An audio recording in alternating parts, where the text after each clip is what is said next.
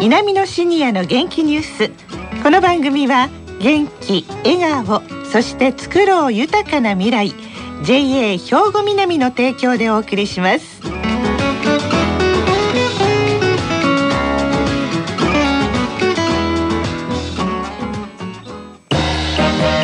皆様の元気生活を応援する JA 兵庫南。近畿最大級の農産物直売所虹色ファーミン。おすすめは JA 兵庫南エリアの新鮮な地元農産物。皆さんおはようございます。藤原まさです。南のシニアの元気ニュースの時間です。この番組は兵庫県の高齢者大学南野学園の元気なシニアの皆さんが気になったニュースや話題を取材しラジオをお聞きの皆さんにお伝えいたします。さあ今年最後の南のシニアの元気ニュースは南野学園の3人の放送サポーターの方々に来ていただいております。それでは自己紹介からお願いします。はい、津村真由美、64歳です。山谷美智子68歳です。宮本博道69歳です。はいさあ今日はどんな話題でしょうか山谷さん。はいええとこええとこ集落館と言って私の年代には懐かしい神戸新海地を取り上げてみました。はい。今の新海地の魅力をお伝えしたいと思いますはい、まあ、深海地。ちょっとね、ここにある資料からご紹介しますと、およそ100年ほど前、港川が埋められて誕生したのが、ここ、神戸市兵庫区の新海地です。映画館や芝居小屋がたくさん立ち並ぶ一大歓楽街でした。粋な神戸人が集い映画寄せ芝居などの娯楽を楽しみ帰り道には必ずひいきの店に立ち寄って名物に舌鼓を打つ。そんな遊び方をし本通りは毎日向かいの店が見えなくなるくらい人で溢れ返っていたという新海地。さあ今の新海地はどうなっているんでしょうか？いかがでしたか？まず津村さん。はい、ええとこええとこ新海地。とノリのいい言葉が商店街の入り口に掲げてありました。はい上方落語などの演芸が楽しめる気楽感ができて、新海地を知らない人たちも足を運んでくれるようになり、人の流れも変わってきたように思います。なるほど。あの津村さんはその新海地どちらの新海地の方行かれたんですか？私はあの大街通りからうん北に上がったあの気楽館に落語を聞きに行きました。あ、そうですか。は北側の方ですね。そうですはい。どうやって行きはったんですか？はい、高速神戸駅を通って、うん地下道があの新海地と高速神戸駅の間にあるんですけれどもその地下道を通って新海地に入って気楽館に行きました。初めてでした？そこはい、通るの。初めてだったんですけれども地下道には卓球場があったり、はいゴルフ練習場があったりまた古本屋さん洋服屋さんなどもありました。うん。でも私が一押ししたいのは地下道の壁に書いてあったスーパーカーの絵船の絵うん。電車の絵などです、ああ、イラストなんですね。あれはね。はい、そしてまた市電が走ってた頃の神戸の様子がカラフルで見事な色で書いてありました。うん、はい。あれね、プロの方が描いてらしたり、学生さんが描いてらしたりということで、あの壁の絵は本当に楽しいですよね。はいとってもカラフルで本当に綺麗でした。はい、そこを通って集落間の方に。ということは新海地の北側の方ですね。はい気楽館は北川です。どうでしたか？はい私はねあの桂吉屋さんが出られるので、うん、気楽館に出向きました、はい、その日はまあ年配の方ですよね。私たちの年代よりもう少し上の方かな？が多かったように思いますけれども、はいうん。やはり女の方も多いですようねん、。そうですね。今はね。はい、もう、うん結構楽しみましたね。あ。あの値段もそんなに高くないので、はい、あちょうどいい私たちの遊び場だなと思いました。うん、なるほはいど。吉屋さんの目がうんものすごい色っぽいのだけ覚えています。ああ、そうですか。ははい。うろうろはされましたか？その後。うろうろしました。私はあの友達と6人で行ってたので、はい。食事をしたんですね。そこは、私たちのお財布では高級ランチを食べて落語を聞いてというわけにはいかないので、うんもう居酒屋でランチをしてそれからうん気楽館に行きました。はいはい、うん。新海地ではねあの喫茶店にみんなで入りました、はい。そこはなんかあの卵サンドとかが有名なお店だったみたいで、はいはい。で落ち着いた雰囲気ではい。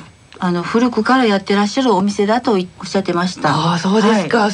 それでは山谷さんはあの神戸生まれで神戸育ちの私にとっても新海地とは未だもってよくわからないところなんですよ。うん、意外と近くにいたらね魅力がわからない街かもしれないですね。うん、まあその50年以上前長田区にある学校から高校生の時に部活の帰りに友達と市電の通るところまでというと今で言うと大会通りですかね、はいはい。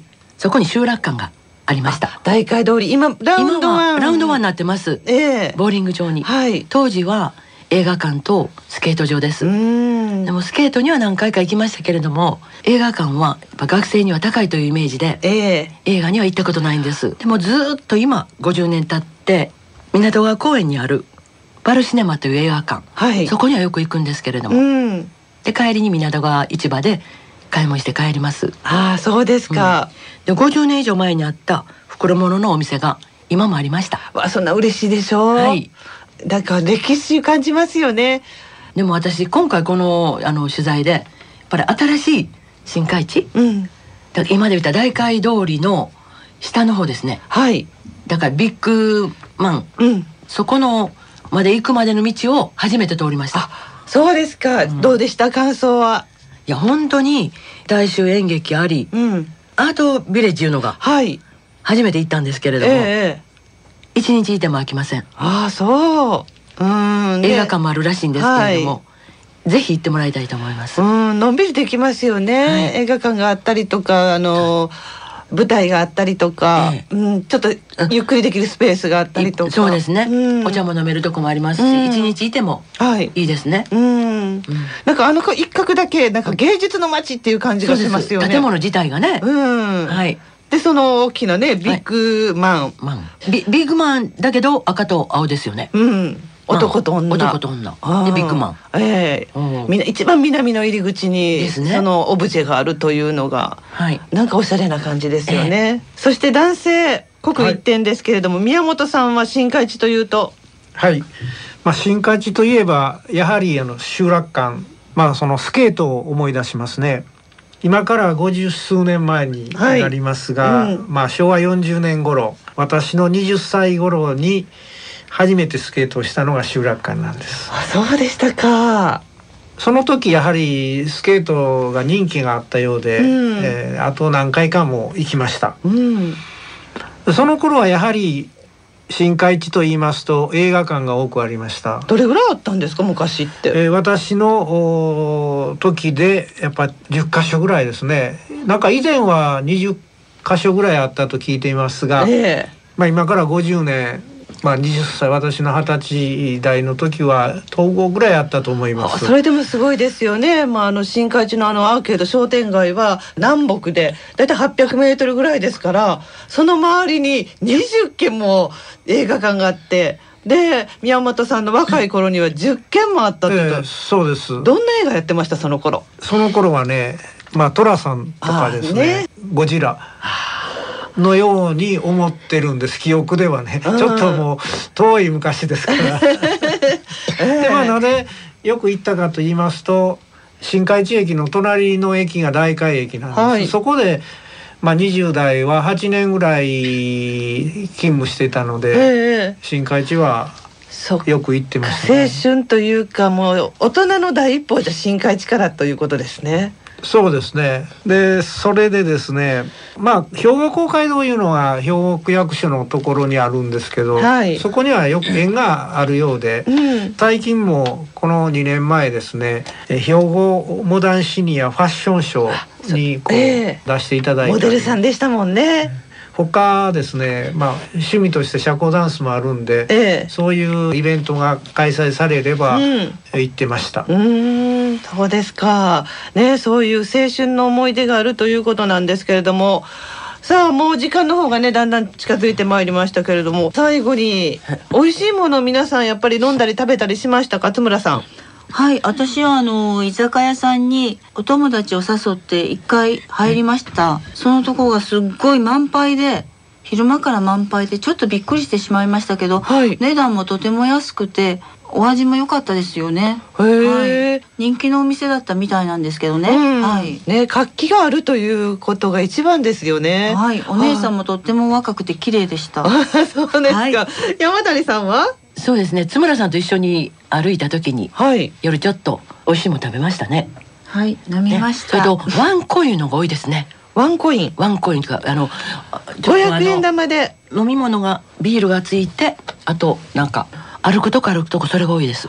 そでもね、うん。あの卵サンドも2軒ほど入りましたけどはい。どちらも美味しかったです。あ一軒の方がやっぱワンコインでした。コーヒーとうん。卵サンド。うん。でワンコイン。500円。あと日本茶も出ました。美味しかったですよね。美味しかったですよね、宮本さんには新海地の思い出を最後に一言、はい。思い出というより今の新海地で、うん。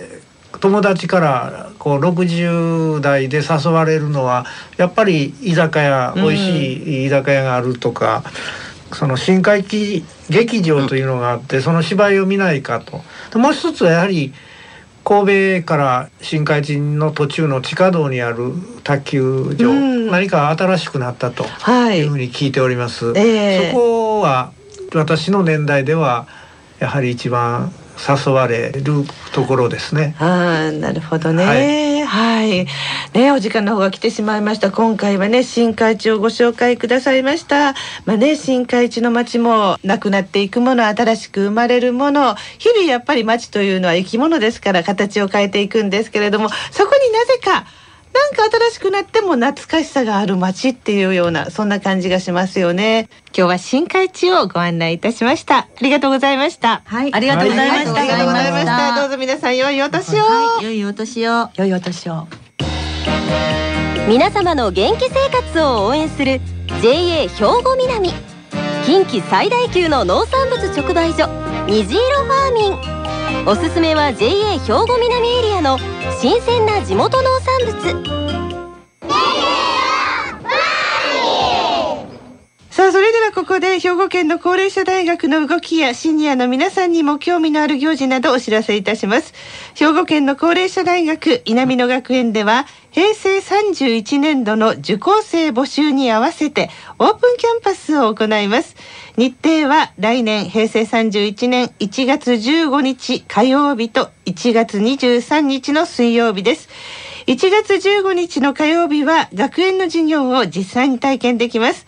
また1月23日の水曜日はクラブ活動を見学できます。いずれも前日までにお電話でお申し込みください。南野学園は新年1月4日から通常通り開いています。電話番号は079-424 079 424の3342 079-424の3342番です。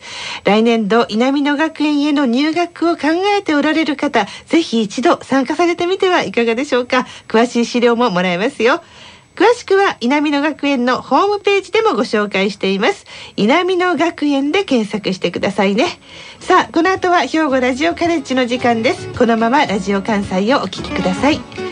南のシニアの元気ニュースこの番組は元気笑顔そして作ろう豊かな未来 JA 兵庫南の提供でお送りしました。